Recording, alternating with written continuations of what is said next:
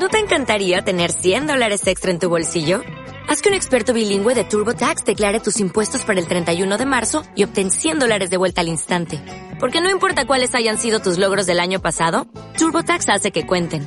Obtén 100 dólares de vuelta y tus impuestos con 100% de precisión. Solo con Intuit TurboTax.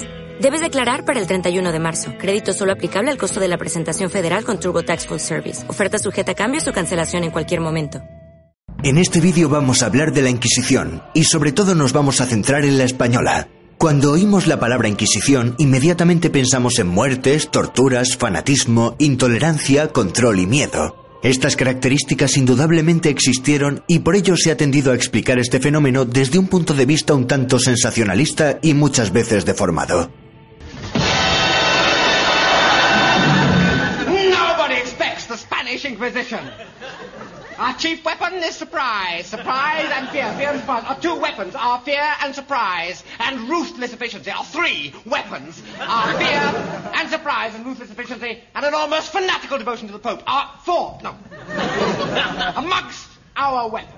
En este vídeo vamos a desmentir una serie de tópicos comúnmente aceptados, la mayoría de las veces por bombardeo de información errónea. Al final del vídeo incluiremos una pequeña bibliografía para quien quiera abordar este tema desde un enfoque riguroso. La Inquisición Española o Tribunal del Santo Oficio fue una institución que se creó en 1478 por los reyes católicos para mantener la unidad religiosa dentro de sus reinos y luchar contra la apostasía y más tarde contra la herejía, es decir, contra cualquier desviación de la fe verdadera. Tuvo una vida de unos 350 años. A finales del siglo XVIII, la Inquisición entró en un periodo de decadencia, convirtiéndose en una antiguaya que navegaba en contra de los vientos liberales que soplaban y finalmente murió de vejez en el siglo XIX. La institución inquisitorial, sin embargo, no es un invento español como mucha gente piensa, pero inevitablemente la gente la asocia con España. Esto tiene una explicación como veremos después y forma parte de la leyenda negra española. La Inquisición nace en Francia, el catarismo es la doctrina de los cátaros, o albigenses, llamados así por la ciudad de Albi, un movimiento religioso de carácter gnóstico que se extendió por Europa occidental a mediados del siglo X y logró arraigar hacia el siglo XII. Tenía influencias del maniqueísmo con sus dos fuerzas opuestas, el bien y el mal, representadas por la dualidad Jesús-Satanás. La Iglesia Católica consideró la doctrina de los cátaros como herética. Nace así la Inquisición medieval establecida en 1184 mediante bula papal como un instrumento para acabar con la herejía cátara. Frente a la creciente influencia y extensión de los cátaros, la Iglesia terminó por invocar el apoyo de la Corona de Francia para lograr su erradicación violenta a partir de 1209 mediante la Cruzada albigense. La Inquisición fracasó porque no dependía de una autoridad central, sino que era administrada por los obispos locales. Por ello, el Papa Gregorio IX creó en 1231 la Inquisición Pontificia o Inquisición Papal, dirigida por él mismo confiando la empresa a la Orden Mendicante de los Dominicos, fundada por Santo Domingo de Guzmán. La Inquisición Pontificia funcionó sobre todo en el sur de Francia y en el norte de Italia. En España existió en la Corona de Aragón, pero no en la de Castilla. ¿Cómo nació la Inquisición española? Remontémonos siglos atrás antes de que los reyes católicos creasen el Tribunal del Santo Oficio. Durante siglos en la Edad Media se había producido en los reinos de la península ibérica una convivencia relativamente pacífica, aunque no exenta de incidentes, entre cristianos, musulmanes y judíos. Los judíos eran un grupo minoritario. A finales del siglo XIV hubo en algunos lugares de España una ola de violencia antijudía debido a las envidias que despertaban. Los judíos sirvieron como chivo expiatorio para canalizar el descontento de una sociedad que pasaba hambre y veía con celo cómo la clase judía prosperaba, entre otras cosas con el comercio y los préstamos con interés. Fueron especialmente cruentas las matanzas del año 1391 en ciudades como Sevilla, Valencia, Barcelona o Córdoba. Por ello, durante el siglo XV se va a producir una conversión forzosa de estos al cristianismo para escapar de la muerte. Los cristianos viejos, los de toda la vida, sospecharon que muchas de estas conversiones no eran sinceras. Para descubrir y acabar con los falsos conversos, los reyes católicos decidieron que se introdujera la Inquisición en Castilla y el Papa dio su consentimiento en 1478 mediante la promulgación de una bula. Años más tarde la institución también se estableció en la Corona de Aragón. El primer auto de fe se celebró en Sevilla en 1481, donde fueron quemadas seis personas en la hoguera. La máquina inquisitorial se puso a rodar con fuerza. Entre las víctimas del primer año estaba Diego Susón, un judeo converso que amasaba una gran fortuna y según un relato planeaba una sublevación contra el Santo Oficio. Naturalmente la fortuna de los supuestos judaizantes era confiscada y pasaba a manos de la Iglesia. ¿Qué eran los autos de fe? Un auto de fe era un acto público organizado por la Inquisición. Lo que comenzó como un acto religioso para expiar pecados y repartir justicia sin mucha pompa, acabó siendo un espectáculo popular más o menos parecido a una verbena o a una corrida de toros. Los autos de fe fueron ganando en solemnidad y duración. La gente acudía en tropel a verlos. También acabó acudiendo incluso el mismo rey. Hoy en día la Inquisición está muy mal vista, pero en esa época los autos de fe eran extraordinariamente populares, sobre todo en el siglo XVI.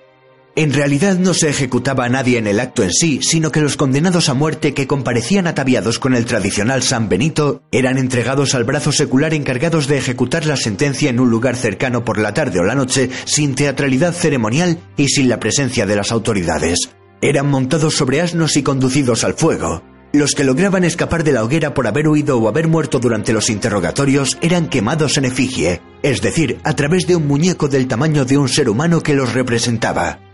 Conforme iban aumentando el número de inquisidores, se hizo necesaria la designación de un inquisidor general para la corona de Castilla y Aragón que coordinase la actuación del organismo. En 1483 se nombró para este cargo al dominico Fray Tomás de Torquemada. Con la creación de este puesto se centralizaba la dirección del Santo Oficio en una persona. El nombramiento correspondía al Papa, aunque eran los reyes en la práctica quienes proponían el nombre.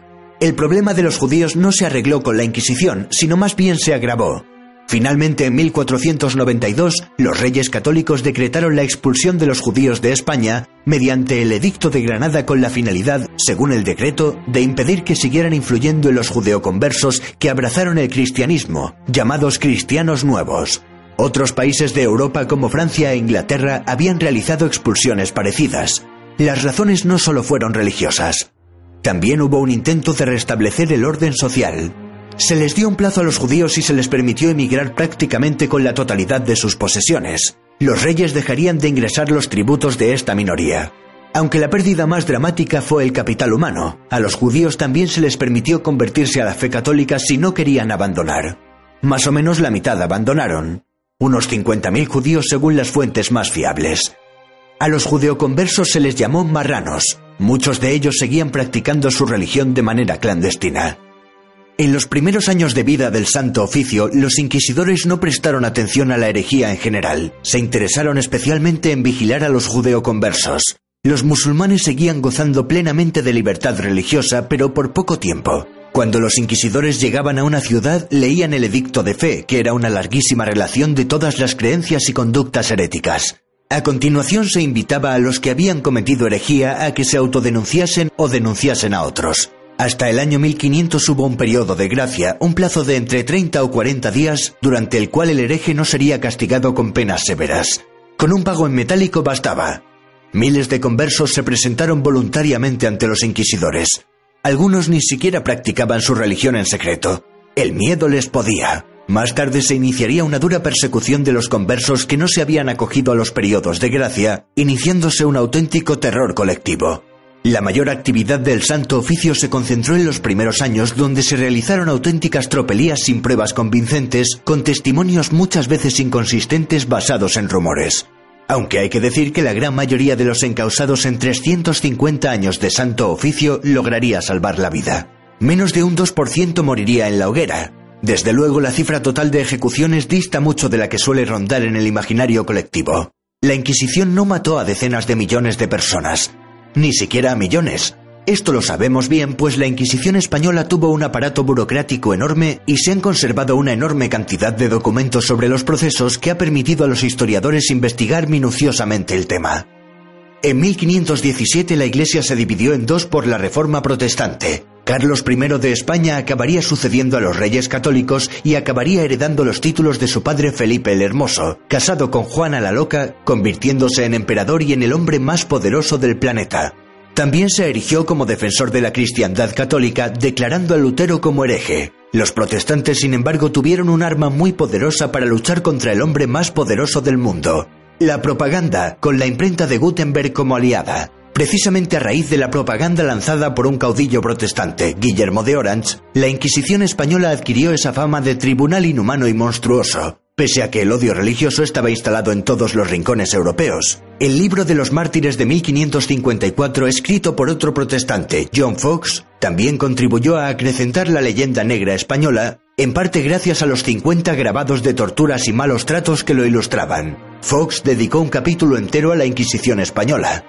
La Inquisición, tras un periodo de tranquilidad, se centró más en perseguir prácticas heréticas de protestantes y moriscos y otros delitos como blasfemia, bigamia, sodomía o brujería. Hay que aclarar que los moriscos eran musulmanes que fueron obligados forzosamente a convertirse al cristianismo. La Inquisición española, desde luego vista siglos después, nos parece una barbaridad, por supuesto, esto es innegable. Pero ha llegado el momento de comparar algunos datos y de desmentir algunos tópicos. Los tribunales inquisitoriales, como hemos visto, eran mucho menos garantistas que los tribunales de hoy en día. Era el reo el que tenía que confesar un supuesto delito chivado por otra persona, un delito secreto que no se le comunicaba al detenido. Sin embargo, eran más garantistas que cualquier otro tribunal de su tiempo. El reo tenía muchas más garantías procesales que en los tribunales civiles ordinarios. Aunque no lo parezca, esto fue un enorme avance para la época. Además, en las cárceles inquisitoriales se daba mejor trato que en las cárceles seculares ordinarias. Muchos de los detenidos en las cárceles civiles blasfemaban para que les juzgase el Tribunal del Santo Oficio para pasar así a sus cárceles más decorosas y humanas que las otras. La Inquisición, por supuesto, pasó a América en los territorios españoles, pero sus acciones no se dirigieron contra los indígenas, sino contra el mismo perfil de gente que las sufría en Europa. Conversos, protestantes, blasfemos, etc. La Inquisición española recurría a la tortura en muy pocas ocasiones, a menudo junto a un médico y siempre bajo la supervisión de un inquisidor que tenía orden de evitar daños permanentes. Esto contrasta con las brutales torturas aplicadas por las autoridades civiles por toda Europa. El desarrollo de la tortura era registrado escrupulosamente por los secretarios. Las confesiones obtenidas durante el tormento no eran válidas por sí mismas y debían ser ratificadas en las siguientes 24 horas. Además, el Santo Oficio tenía un manual de procedimiento que prohibía muchas formas de tortura usadas en otros sitios de Europa. De hecho, muchas de las sádicas torturas que se han atribuido a la Inquisición española simplemente no son ciertas. Las torturas encaminadas a arrancar una confesión, también comunes en tribunales civiles que se aplicaban en la mayoría de los casos, fueron las siguientes. 1. El potro. Se tumbaba al reo en una tabla con correas que se iban apretando. 2. La toca. Se introducía un paño empapado en la boca y se tapaba la nariz para crear una sensación de asfixia. Y 3. La garrucha. Se colgaba al reo de las muñecas con las manos atadas a la espalda. El estudioso Henry Kamen afirma que en Europa entre los siglos XV y XVIII por cada 100 penas de muerte dictadas por tribunales ordinarios, la Inquisición emitió una. Tampoco se dio en España esa histeria europea con la caza de brujas en países tanto católicos como protestantes. La Inquisición española apenas persiguió la brujería, propia de mujeres de clase baja carentes de formación y por tanto con poca influencia en la sociedad. En este aspecto contribuyó a sentar precedente el caso del inquisidor español Alonso de Salazar y Frías, cuya fama se debió principalmente a su participación en el Tribunal de la Inquisición española que juzgó el caso de las brujas de Zugarramurdi en 1610. Durante la sentencia y sobre todo en la posterior revisión del caso, destacó por su oposición a dar credibilidad a las teorías sobre brujería. Su exhaustivo memorial enviado a la Suprema, que era el máximo órgano de la institución, constituyó la base para que la jurisprudencia inquisitorial española fuera escéptica sobre la realidad de la brujería y que fuera muy reticente a tramitar denuncias por este tema. El historiador Jeffrey Parker cree que en los 350 años de existencia, la Inquisición española causó unos 5.000 muertos. Henry Kamen sitúa la cifra en unos 3.000. En un periodo similar, Alemania quemó a 25.000 brujas, y en toda Europa se quemaron unas 50.000. Sin embargo, la Inquisición española solo quemó a 59 mujeres por brujería. Los protestantes se dedicaron a difamar a los católicos y en especial a los españoles con su malvada y temible Inquisición, mientras ellos quemaban a mujeres acusadas de brujería a un ritmo vertiginoso. La intolerancia del protestantismo no fue menos tiránica que aquella que se le achaca al catolicismo. De hecho, el terror protestante, como acabamos de ver, fue mucho más violento y se cobró muchas más víctimas. Para terminar hay que hablar que el Tribunal de la Santa Inquisición no fue solo español. Ya hemos hablado de la Inquisición medieval francesa para combatir a los cátaros. También durante la Edad Moderna surgirían en Portugal y en Italia la Inquisición portuguesa y la romana. La romana es famosa por condenar a la hoguera a Giordano Bruno y por investigar a Galileo Galilei por sus teorías. aunque a Galileo nunca le llegaron a condenar a muerte como mucha gente piensa. La Inquisición fue terrible, sin duda, pero no tanto como les hubiese gustado a los rivales de España.